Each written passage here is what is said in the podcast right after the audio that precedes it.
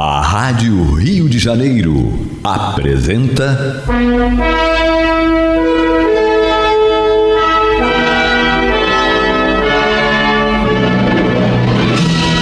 Caminho do Senhor. Um programa de estudos sobre a Bíblia Sagrada com revelações inéditas a respeito de muitos ensinamentos do Cristo de Deus, ainda não perfeitamente divulgados nem compreendidos. Um programa dedicado a todos os que amam o Senhor Jesus. Criação de Acácio Fernandes Moreira e Gastão Veríssimo Brandão.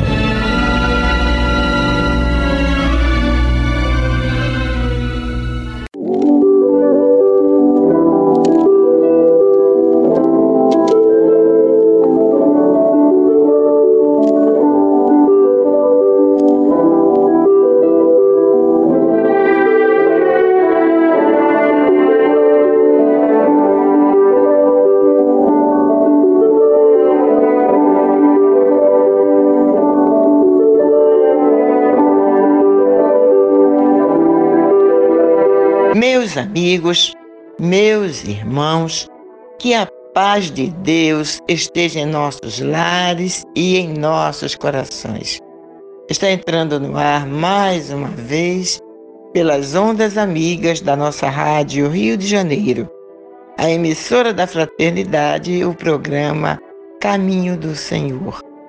Uma onda de paz no ar, trazendo para os seus ouvintes o estudo do Evangelho de Jesus, como faz já há 36 anos e sempre aqui, pelos microfones da nossa Rádio Rio de Janeiro, a emissora da Fraternidade.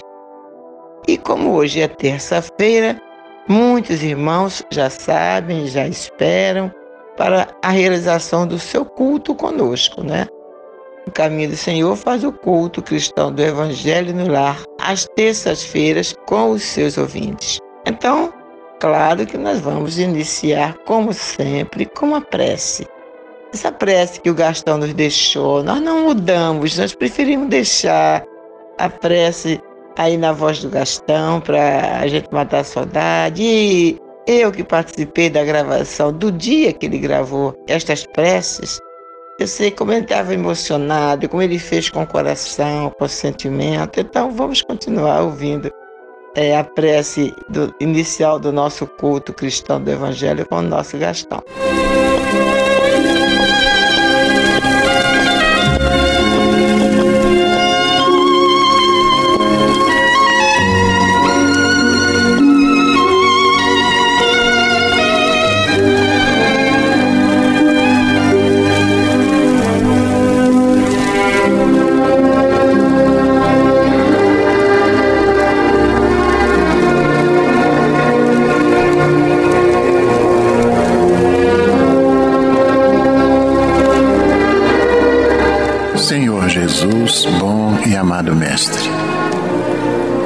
Estamos nós reunidos em Teu sacrossanto nome para mais um culto cristão do Teu Evangelho e nosso lar. Aqui estamos nós, Senhor Jesus, com o propósito de buscar na noite de hoje o alimento para as nossas almas. Tu disseste no teu evangelho: dai a César o que é de César e a Deus o que é de Deus. Mas, via de regra, Jesus, nós damos todo o tempo da nossa vida em busca da satisfação das nossas necessidades, e que são muitas, tu sabes. Mas é necessário, Senhor, que tiremos pelo menos uma horinha por semana para dar a Deus o que é de Deus, ou por outra, para dar a nós mesmos porque nós estamos buscando, Senhor, o alimento para as nossas almas, não é? O equilíbrio para o nosso espírito, para que possamos nós, durante o tempo que estamos aqui neste planeta de provas e expiações, estarmos contritos contigo, conscientes de que estamos desenvolvendo um trabalho de evoluir, um trabalho para elevar o nosso espírito e que não nos esqueçamos, Senhor, que a vida do espírito ela é contínua, horas aqui, horas na espiritualidade. Que nesta noite esses amigos espirituais que nos assistem possam fazer uma limpeza espiritual em cada um de nós, em nosso ambiente, que eles possam colocar nesta água que está sobre a nossa mesa o remédio necessário aos nossos males, físicos ou psíquicos e que em teu nome, em nome desses falangeiros do bem que nos assistem, acima de tudo e de todos, em nome de Deus, pedimos permissão para considerar iniciado o nosso culto cristão do Evangelho do Lar da noite de hoje e que assim seja.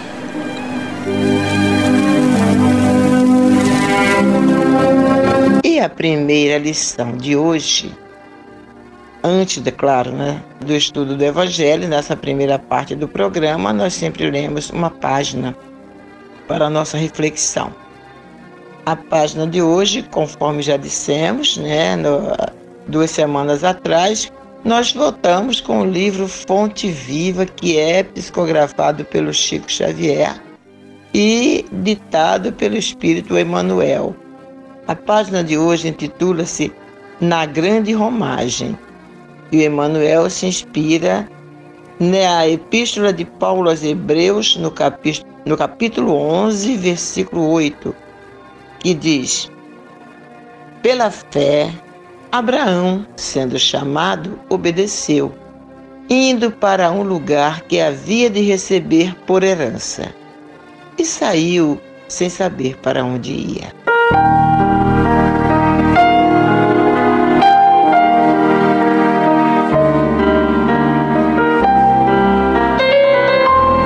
Pela fé, o aprendiz do Evangelho é chamado, como Abraão, à sublime herança que lhe é destinada. A conscrição atinge a todos. O grande patriarca hebreu saiu sem saber para onde ia. E nós, por nossa vez, devemos erguer o coração e partir igualmente. Ignoramos as estações de contato na romagem enorme, mas estamos informados de que o nosso objetivo é Cristo Jesus. Quantas vezes seremos constrangidos a pisar sobre os pinheiros da calúnia? Quantas vezes transitaremos pelo trilho escabroso da incompreensão. Quantos aguaceiros de lágrimas nos alcançarão o espírito? Quantas nuvens estarão interpostas entre o nosso pensamento e o céu, em largos trechos da senda? Insolúvel a resposta. Importa, contudo, marchar sempre no caminho interior da própria redenção sem esmorecimento. Hoje é o suor intensivo. Amanhã é a responsabilidade. Depois é o sofrimento. E em seguida é a solidão. Ainda assim, é indispensável seguir sem desânimo. Quando não seja possível avançar dois passos por dia, desloquemos-nos para diante pelo menos alguns milímetros. Abre-se a vanguarda em horizontes novos de entendimento e bondade, iluminação espiritual e progresso na virtude. Subamos sem repouso pela montanha escarpada, vencendo desertos, superando dificuldades, varando nevoeiros, eliminando obstáculos. Abraão obedeceu, sem saber para onde ia, e encontrou a realização da sua felicidade. Obedeçamos por nossa vez, consciente de nossa destinação, e convictos de que o Senhor nos espera além da nossa cruz, nos cimos resplandecentes da eterna ressurreição.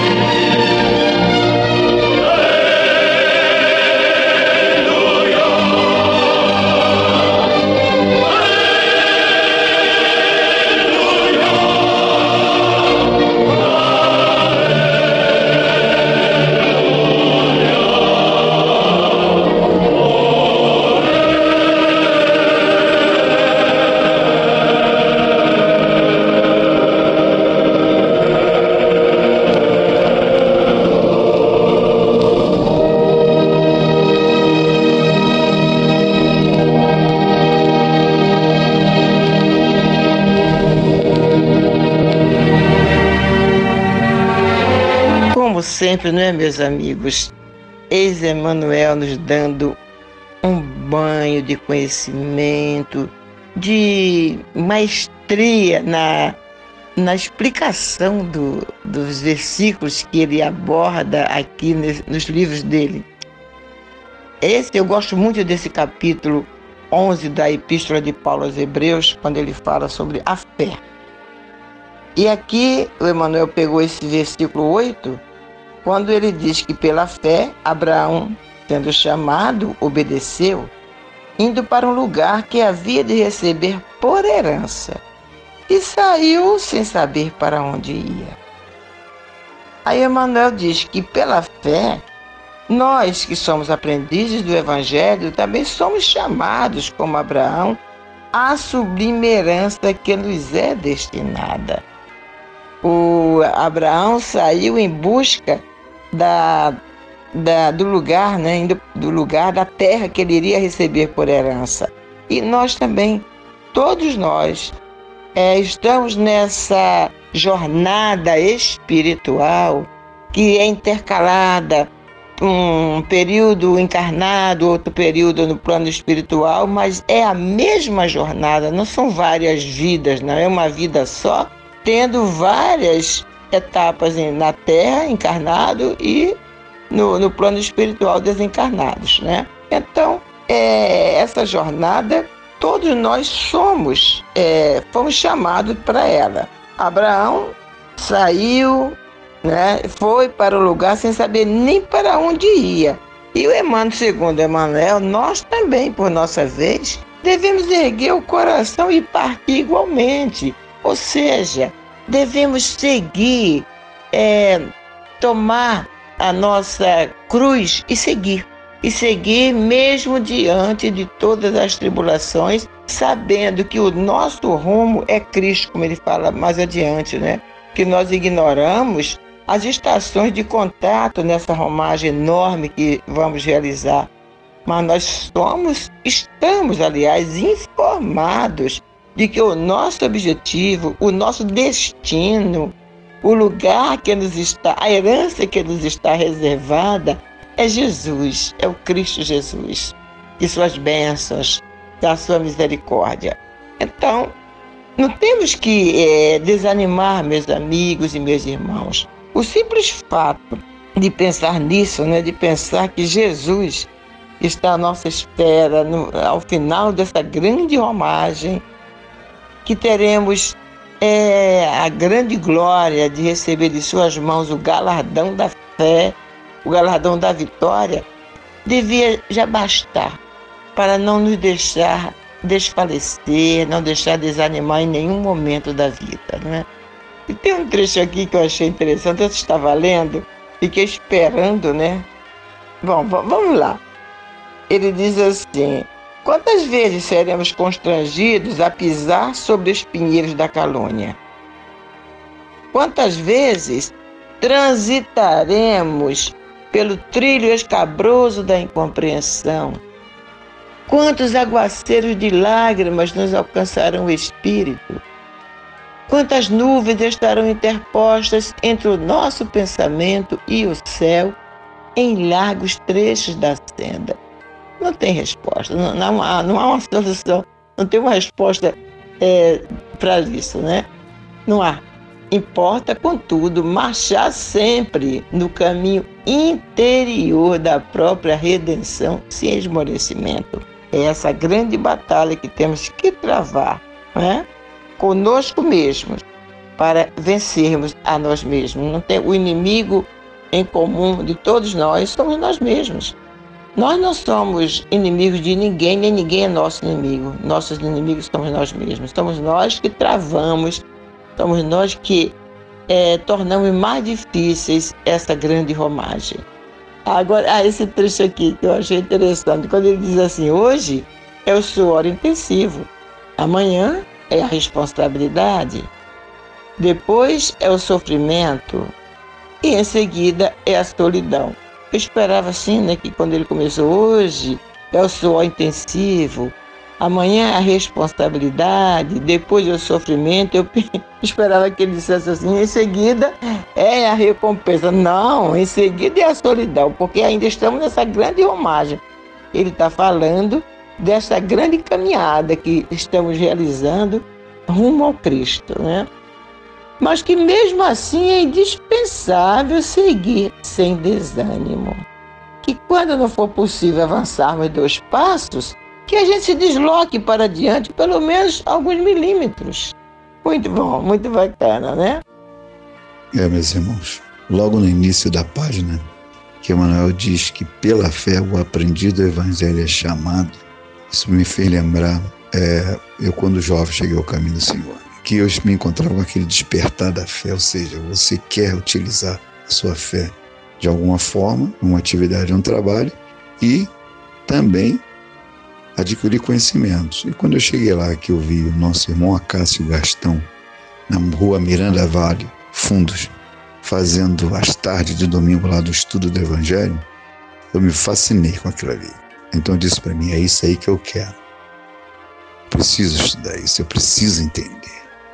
E eles ali de Bíblia na mão, fazendo a leitura e fazendo a reflexão de cada versículo do Evangelho. E aqui o Manuel me fez lembrar disso logo nessa abertura, né?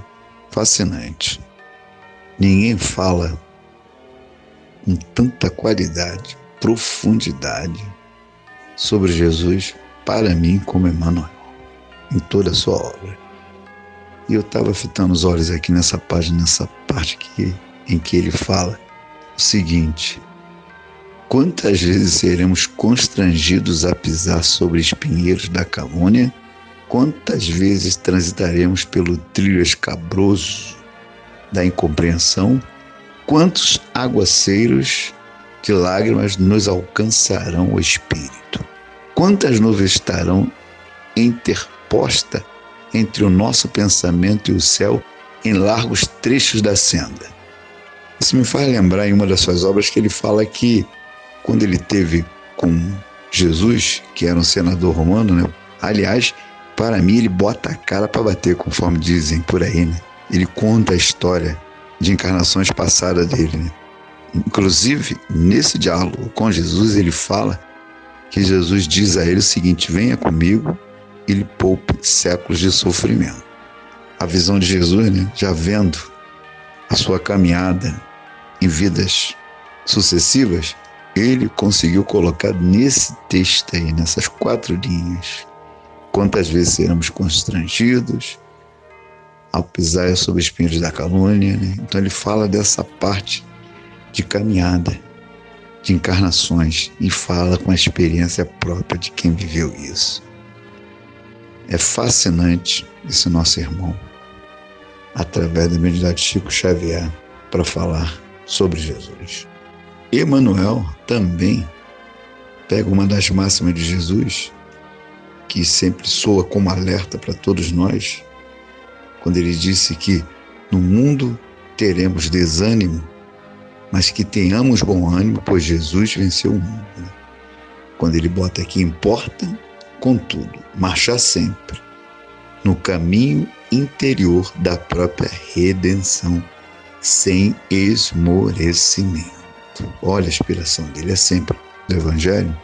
Nosso irmão Emmanuel deixa bem claro que não devemos nos deixar abater pelas dificuldades do dia a dia, né? E quem não tem dificuldade, meus irmãos?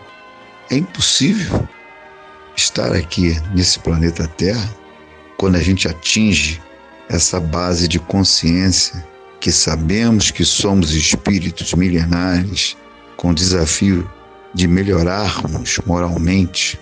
A escola que é nos condicionada para isso é o nosso planeta Terra e que encarnações e encarnações nos aguardam e nenhuma encarnação será fácil.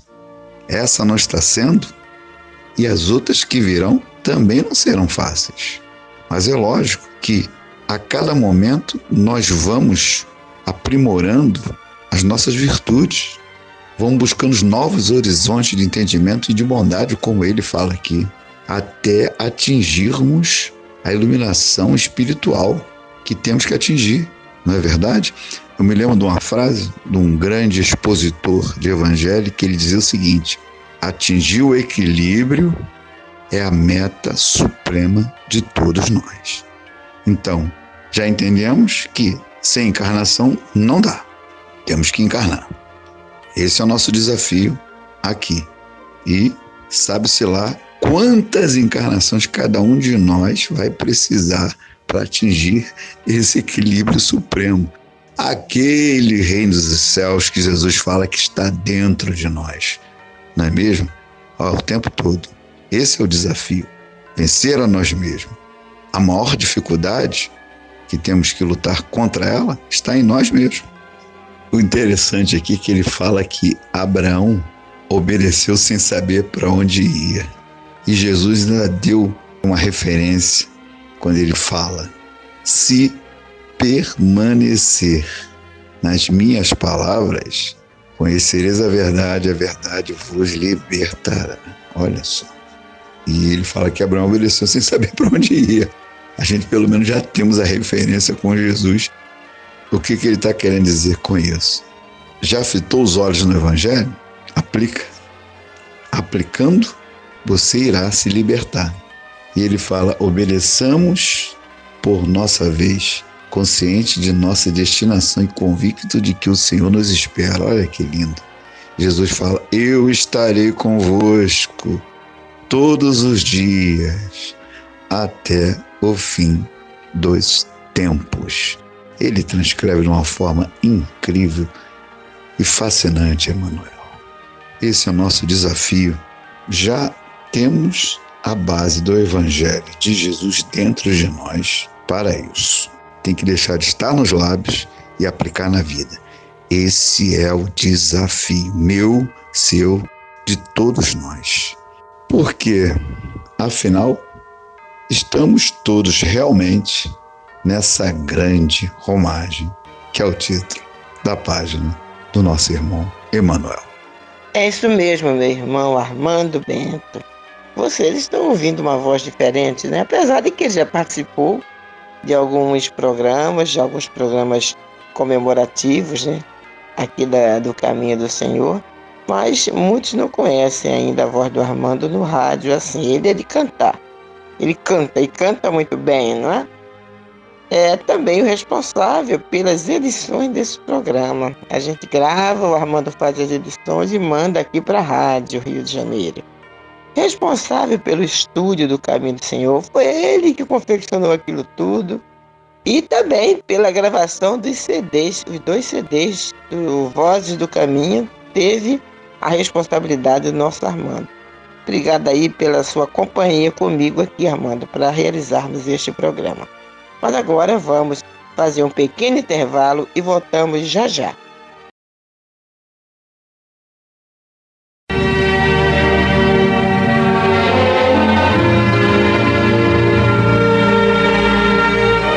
Este é o programa Caminho do Senhor, que é levado ao ar em três horários semanais, às terças e quartas-feiras, das 22 às 23 horas, e aos domingos, das 12 às 13h30. Neste exato momento, chegamos ao ponto alto do programa, que é o estudo do Evangelho de Jesus. É para isso que existe este programa, não é? Então nós vamos para o estudo do Evangelho de Jesus, segundo João, no capítulo 8, versículos 12 a 20.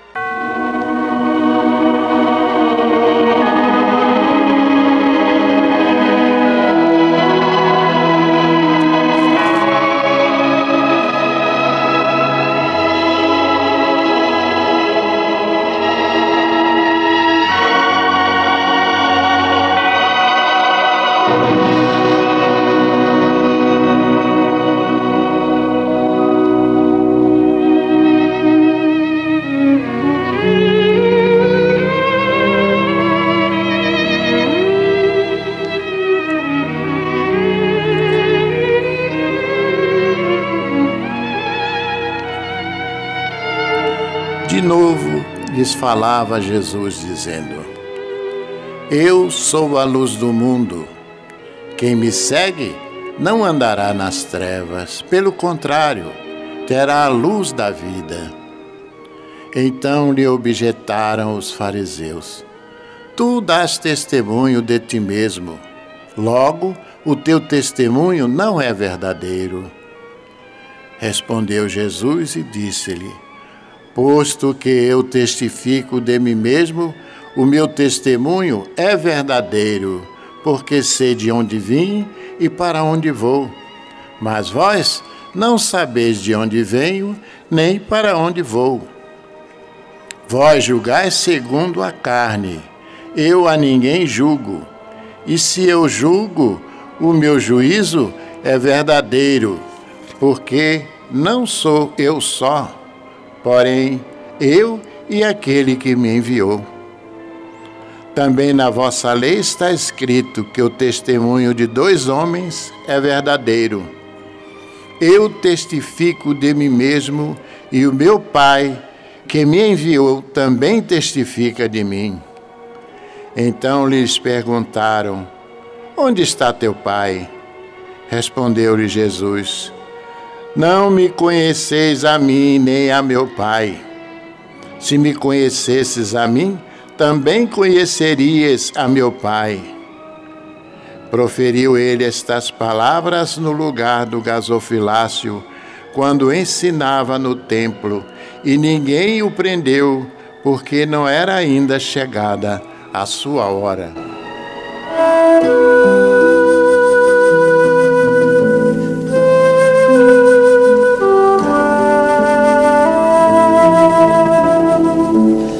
Iniciando o comentário do trecho do Evangelho hoje em estudo, vemos Jesus dizer: Eu sou a luz do mundo.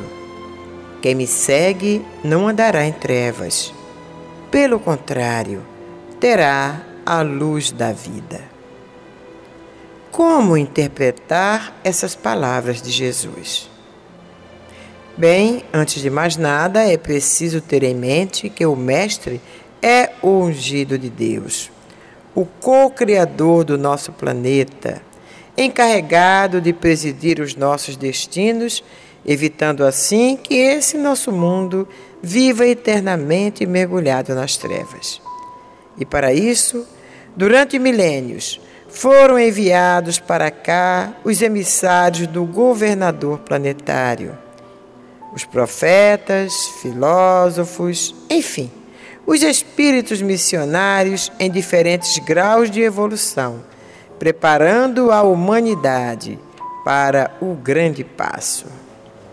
E o grande passo, como nos lembra Paulo Alves Godoy, começa com a vinda da luz a este mundo, quando o Verbo se fez carne e habitou entre nós, com a transcendental missão de lançar um convite à humanidade para se integrar no laborioso e indispensável processo de reforma íntima.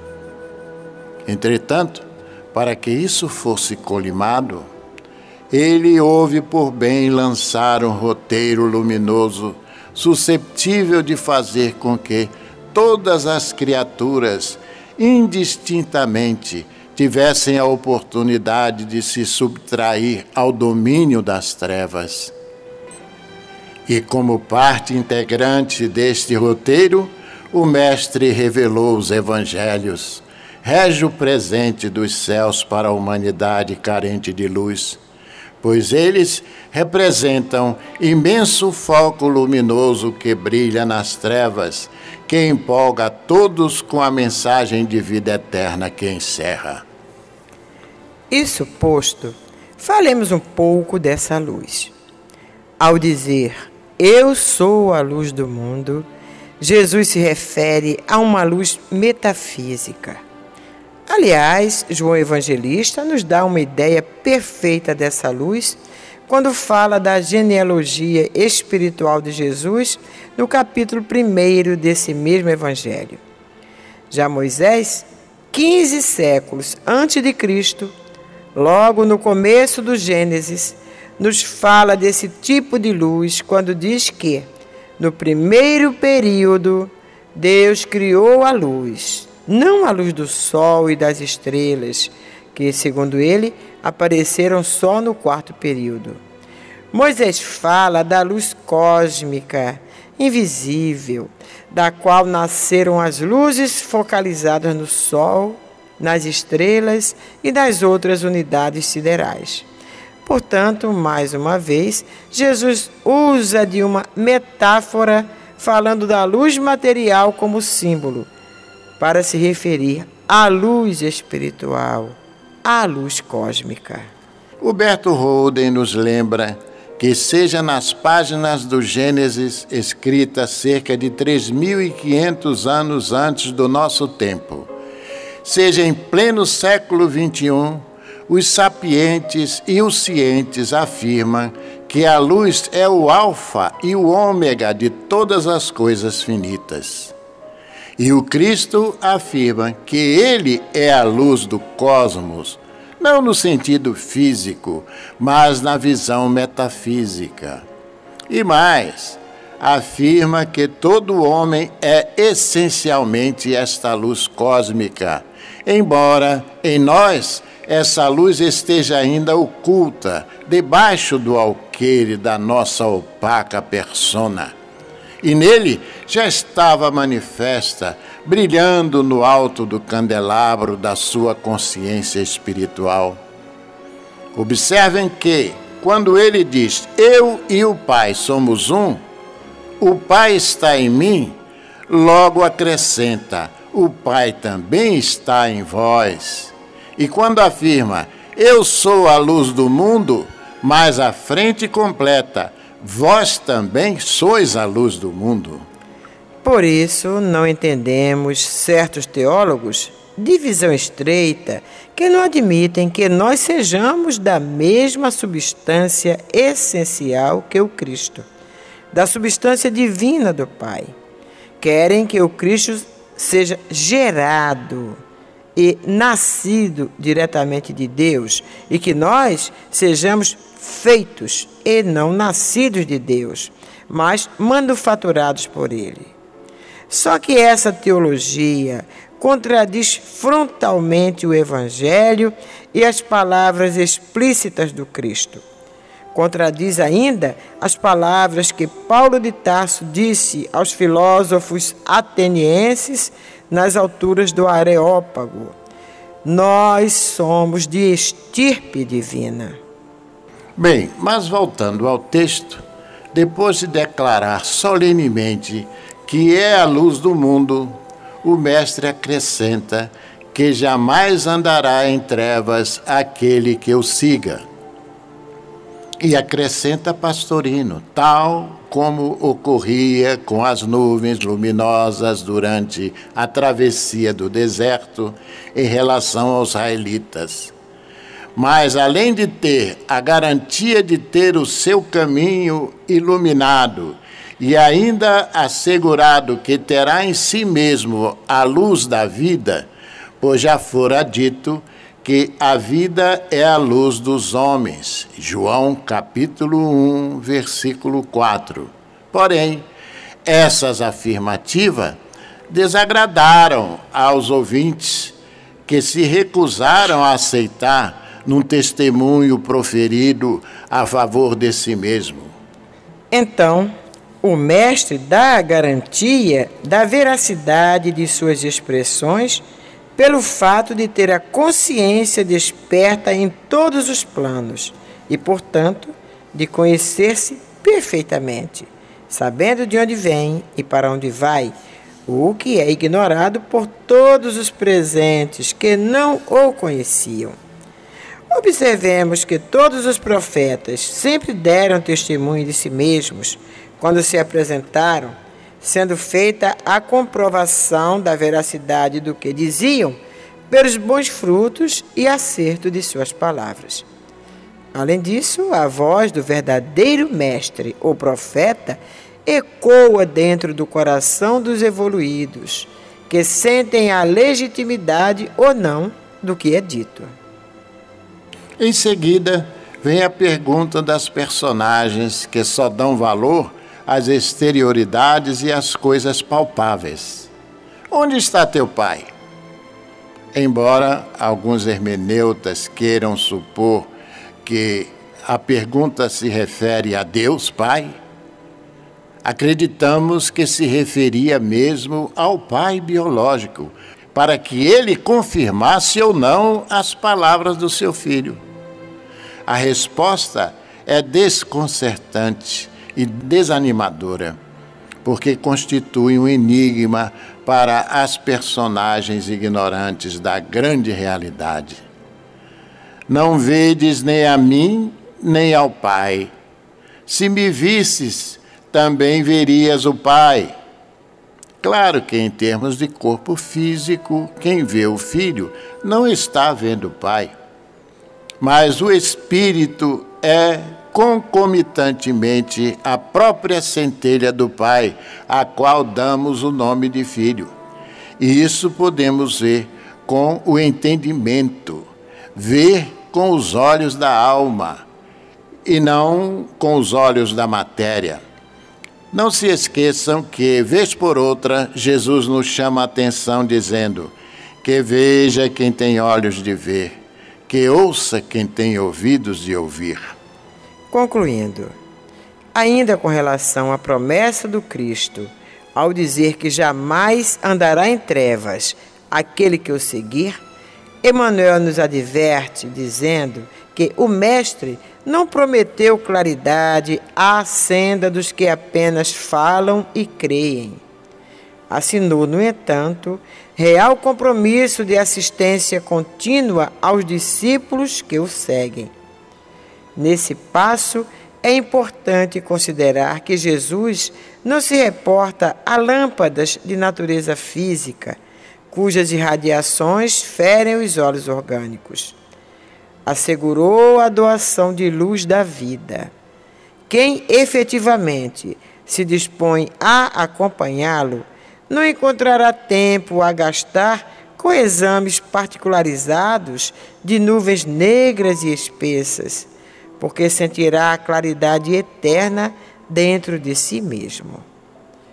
Quando fizeres, pois, o costumeiro balanço de tua fé, repara com honestidade imparcial se estás falando apenas do Cristo ou se procuras seguir-lhe os passos no caminho.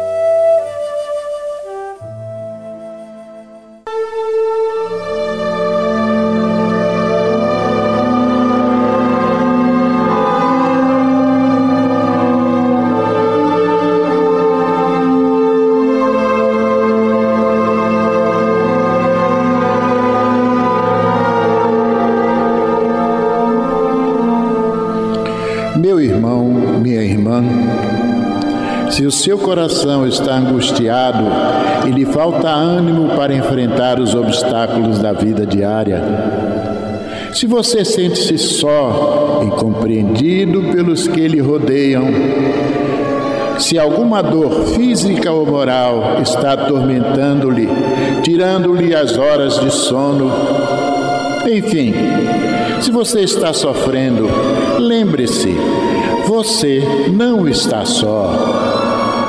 Mestre da vida nos disse: Eis que eu estarei convosco todos os dias, até a consumação dos séculos. Neste exato momento, milhares e milhares de pessoas sintonizadas nesta emissora se unirão em prece. Entre nesta corrente. Existe em seu íntimo um lugar de paz profundamente silencioso, onde você pode comungar com Deus e encontrar forças necessárias para vencer este momento difícil. Como disse o salmista, Deus é o nosso refúgio e fortaleza, socorro bem presente nas horas de tribulação. Abra o seu coração numa prece sincera. Entregue-se confiantemente aos cuidados deste Pai amoroso e bom e confie. Os impossíveis para os homens são possíveis para Deus. Vamos envolver em nossa corrente de preces de hoje os nomes de alguns irmãos e, mesmo que o seu não esteja nesta relação, sinta-se incluído, meu irmão, sinta-se incluída, minha irmã.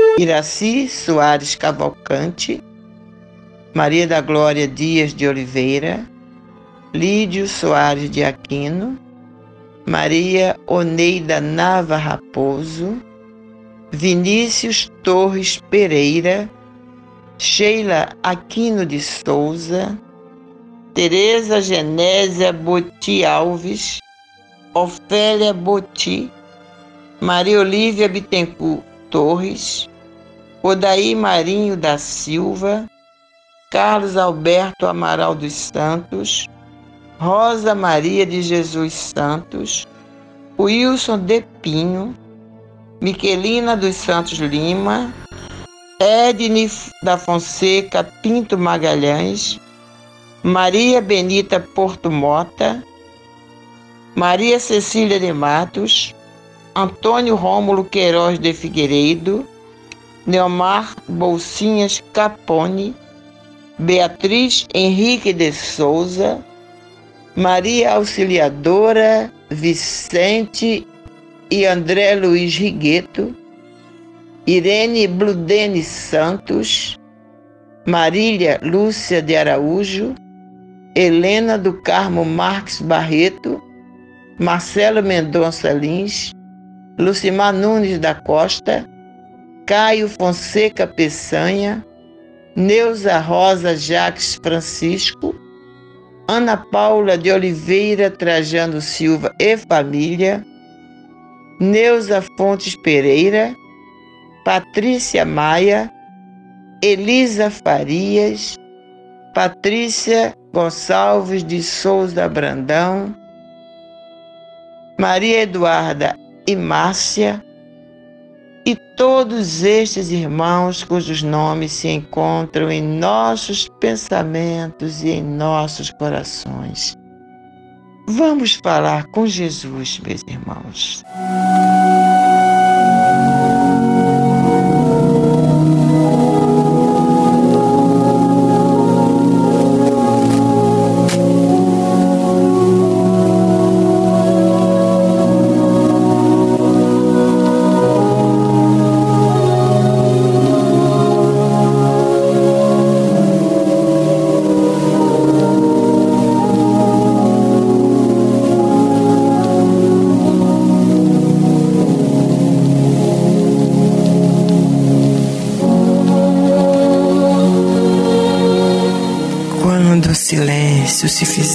Mais pesado ao redor dos teus passos, aguça os ouvidos e escuta. a voz do amor ressoará de novo na acústica de tua alma. E as grandes palavras que os séculos não apagaram voltarão mais nítidas ao círculo de tuas esperanças, para que tuas feridas se convertam em rosas e para que o teu cansaço se transforme em triunfos. Ajuda-nos, Mestre, a na hora do silêncio da dor, na hora do silêncio da lágrima, na hora do silêncio do sofrimento, aguçar nossos ouvidos, aguçar a nossa visão, os nossos sentimentos mais íntimos, para ouvir no imo da alma, lá no nosso mais profundo ser,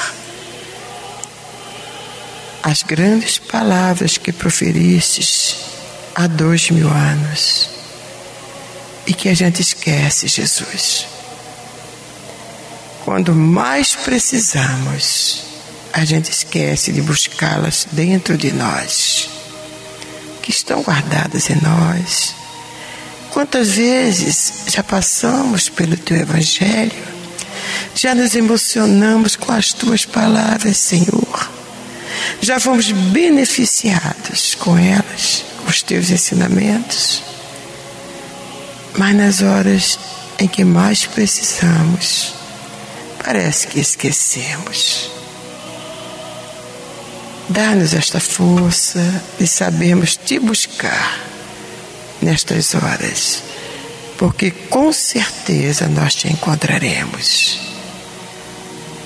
Porque tu não és o existente do passado, Mestre.